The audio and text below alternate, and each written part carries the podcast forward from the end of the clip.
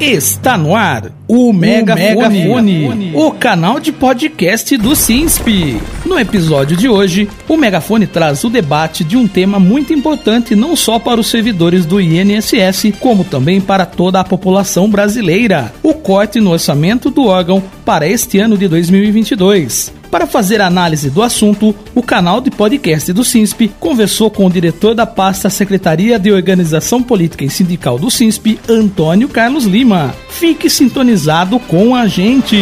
Você está, Você ouvindo, está ouvindo, o Megafone. Megafone. O orçamento para 2022, aprovado pelo Congresso, teve vetos do presidente Bolsonaro e muitos setores sofreram com esses cortes. O INSS foi um deles. As análises dos especialistas sobre esse veto presidencial não são nada animadores. Esse corte no INSS pode atingir diretamente os atendimentos dos segurados, provocar o fechamento de agências de atendimento e potencializar o desmonte que o Instituto vem sofrendo. Vamos ouvir uma síntese do diretor da pasta Secretaria de Organização Política e Sindical do CISP, Antônio Carlos Lima, sobre o assunto. É o caos, na verdade. Né? Nós estamos é, com agências fechando pelo Brasil, no estado de São Paulo. Nós não temos contratação de servidores públicos por concurso público. E nós estamos, fechamos o ano com 1 milhão e 800 mil benefícios né, represados, não concedidos. 1 milhão e 800 mil benefícios, nós falamos de 1 milhão e 800 mil famílias, desses 1 milhão e 800 mil benefícios, 500 mil benefícios é, são somente de benefícios do BPC, LOAS, que atendem aos idosos em situação de, de vulnerabilidade, aos deficientes, e nós somos pegos com esse corte de orçamento que poderá ainda mais afetar essa, esse atendimento que já está muito aquém daquilo que o trabalhador merece e muito mais do que merece, ele paga por isso. Então, nós estamos é, vivenciando já nesse mês de janeiro né, o prenúncio do que será o ano todo. Muito provavelmente esse número de benefícios represados aumentará, tendo em vista que todas essas variantes, falta de servidores, falta de capacitação, salários congelados, o não investimento em tecnologia da informação, já que o governo diz, né, a gestão do INSS diz que vai é, investir em benefícios concedidos automaticamente. Não tem como fazer milagre se você não tiver investimento na tecnologia para atender né, essa, esse quesito que o governo diz que vai fazer de investir em melhoria da qualidade da tecnologia da informação é, sofrendo um corte de um bilhão de reais aproximadamente. A falta de investimento em tecnologia ficou ainda mais evidenciada neste momento em que o país enfrenta um terrível momento pandêmico, onde os servidores tiveram que trabalhar em home office, não é mesmo? Exatamente. No período, no período da, pandemia, né, o governo, na verdade, é, praticamente jogou todos os serviços do INSS, praticamente todos, nossa, exceto aqueles que não é possível é, para o atendimento remoto, isso já desde maio de 2019. Já vinha, havia uma implementação que estava sendo gradual, mas a partir de maio de 2019, né, praticamente todos os serviços foram é, jogados para o atendimento remoto. Nós não somos, logicamente, contra né, a informatização, o atendimento remoto, mas nós somos favoráveis né, ao atendimento remoto para quem tem condição de ser atendido remotamente. Nós sabemos que uma grande parcela da população não tem condição de fazer esse atendimento, ou porque não tem acesso à internet, ou porque não tem um computador, ou porque é, não tem a familiaridade com o computador, e eles acabam né, ou não acessando o seu direito, e aí esse 1 milhão e 800 mil benefícios represados, desses 1 milhão e 800 mil benefícios represados, são benefícios que foram requeridos. Mas nós sabemos que tem muitos benefícios que sequer foram requeridos porque a pessoa não teve condição de acessar o seu direito. E aqueles que têm condições acabam por procurar intermediários, né, escritórios, para poder pagar para exercer aquilo que já lhe é direito. Mesmo assim, né, é, na pandemia, nós conseguimos é, dar esse atendimento de forma remota, fez com que é, o caos não fosse total, conseguimos atender né, boa parte da demanda, mas não foi possível. Né? Nós terminamos o ano de 2021, dados do próprio governo, com mais de 1 milhão e 800 mil benefícios represados e, logicamente, nós já estamos chegando no final de janeiro, esse número deve ter aumentado muito mais. E continuamos na pandemia, né?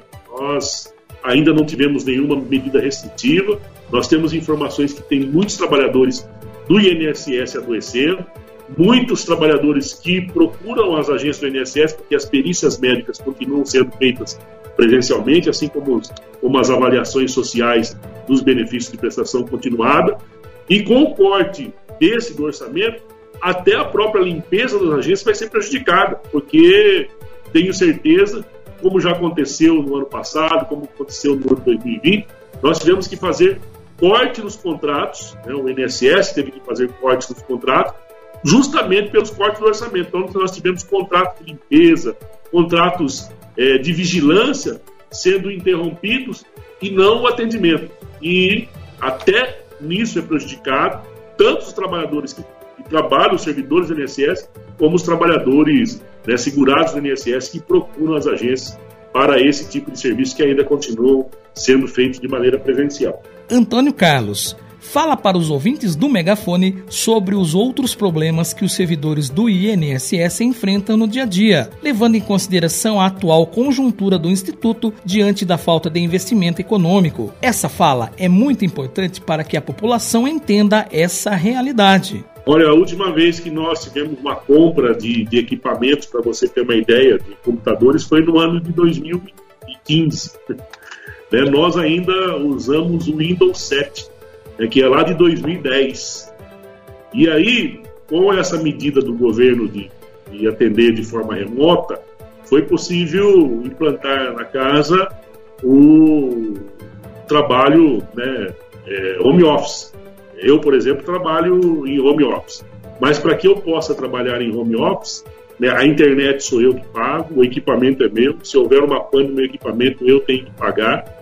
Além do que, essa demanda não diminui, não diminui. É porque com as pessoas sendo adoecidas, é, aquelas que têm qualidade segurada, tanto os trabalhadores empregados quanto os trabalhadores autônomos contribuem com a sua com a previdência social, eles acabam fazendo mais requerimentos né, e aumenta a nossa demanda. Muito, muito. A demanda aumentou demais, principalmente nos, nos últimos dois anos, 2020 e 2021. Aumentou-se muito também a, a, concessão de pensões por morte, porque houve, né, nós estamos agora em, janeiro de 2021 com o anúncio de mais de 626 mil mortes né, confirmadas no país.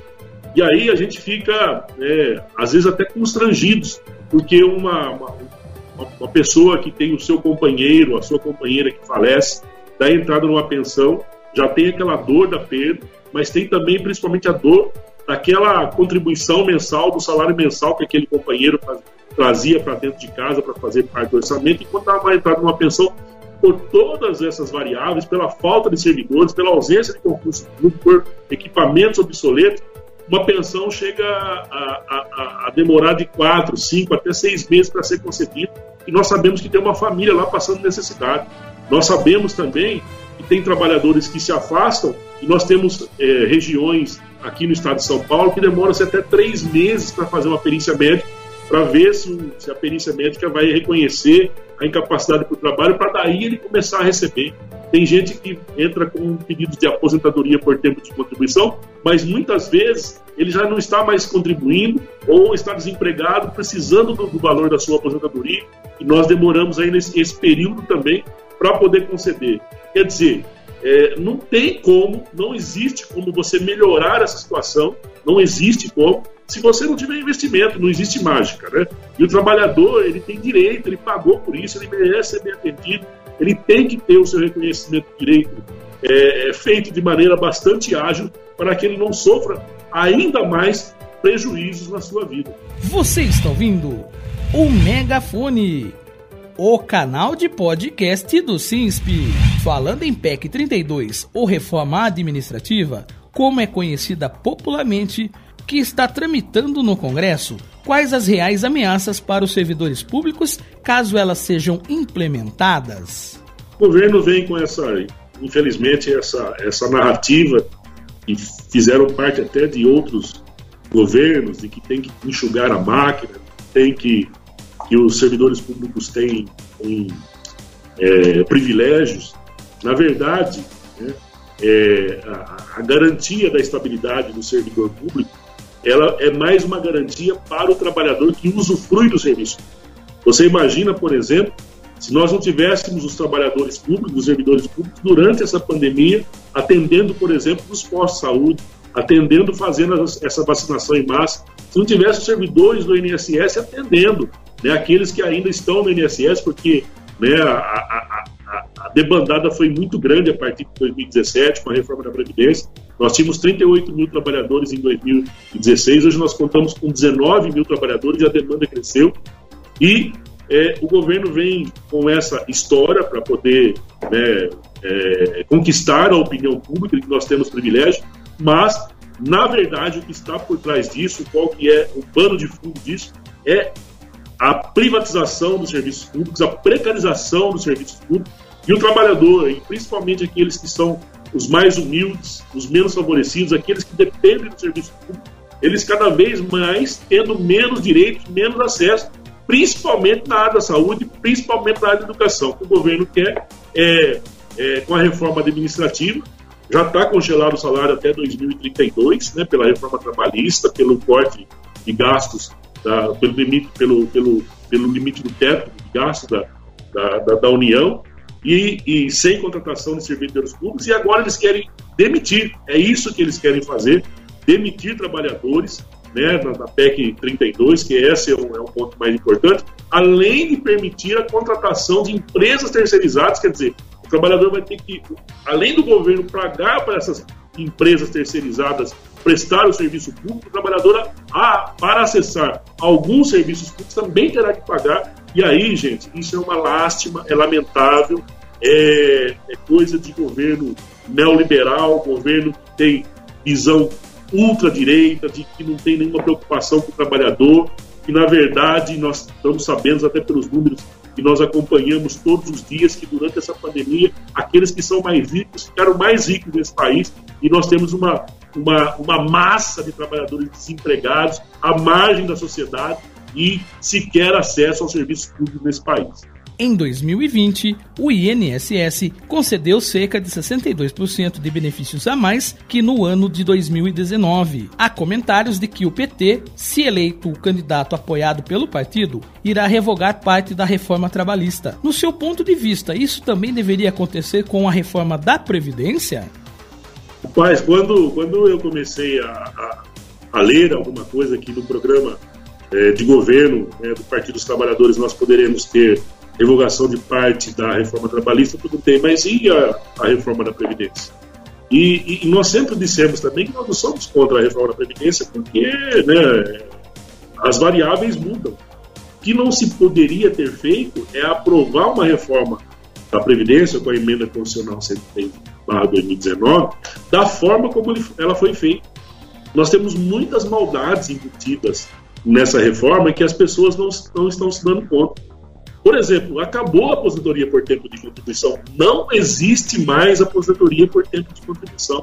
Nós estamos num período de transição, né, em que as pessoas ainda conseguem se aposentar, o homem com 36, 37, 38 anos de contribuição e a mulher com 32, 33 anos de contribuição. A partir de 2027, para os homens e a partir de 2032 para as mulheres, isso não será mais possível. O trabalhador vai ter que ter 65 anos, o homem, e a mulher 62. Aliás, a mulher 62 já a partir do ano que vem. E aí nós sabemos, nós sabemos que o trabalhador no nosso país, quando ele ultrapassa os 50 anos de idade, trabalhador formal, ele tem muita dificuldade de, de, de ingressar novamente no mercado de trabalho. O que, que vai acontecer com esse trabalhador e com essa trabalhadora? Daqui a alguns anos, poucos anos, como eu já citei, o trabalhador vai ter os seus 15 anos mínimos de contribuição, ou 20, né? Porque a emenda condicional, para quem se inscreve depois, é 20 anos o mínimo, e a mulher 15 antes e 20 depois também, só que não vai ter a idade. Por exemplo, uma trabalhadora com, com 50 anos de idade, com 30 anos de contribuição, ela perde o seu emprego e não consegue mais ingressar no mercado de trabalho. Ela tem 50 anos, ela tem 30 anos de contribuição e não vai ter acesso a nenhum benefício da Previdência Social. Quer dizer, ou ela se emprega novamente, ou ela dá um jeito de contribuir com a Previdência, ou ela vai ter que esperar 15 anos para poder ter direito a um benefício da Previdência Social. E não era preciso fazer essa reforma no afogadilho como ela foi feita. Na verdade, nós sabemos que ela foi feita. Ela foi feita para atender os interesses econômicos, para atender o interesse dos grandes bancos, para que os grandes bancos possam vender os seus planos de previdência, é necessário que não haja uma previdência pública funcionando no nosso país. É isso que é claro. Infelizmente, é isso que está acontecendo e a população, principalmente a mais vulnerável, é que tem sofrido drasticamente todos os efeitos da reforma trabalhista e também da reforma da Previdência. Derrubar o veto de Bolsonaro faz parte da luta contra o desmonte do INSS e a defesa dos direitos dos milhares de brasileiros que necessitam do serviço do Instituto. Essa é uma bandeira de luta do sindicato. O megafone agradece a presença do diretor do SINSP, Antônio Carlos Lima, na certeza de que os ouvintes receberam uma rica contribuição e informação sobre esse tema tão importante que é o veto presidencial com corte para o INSS. Eu que agradeço, estamos aqui à disposição e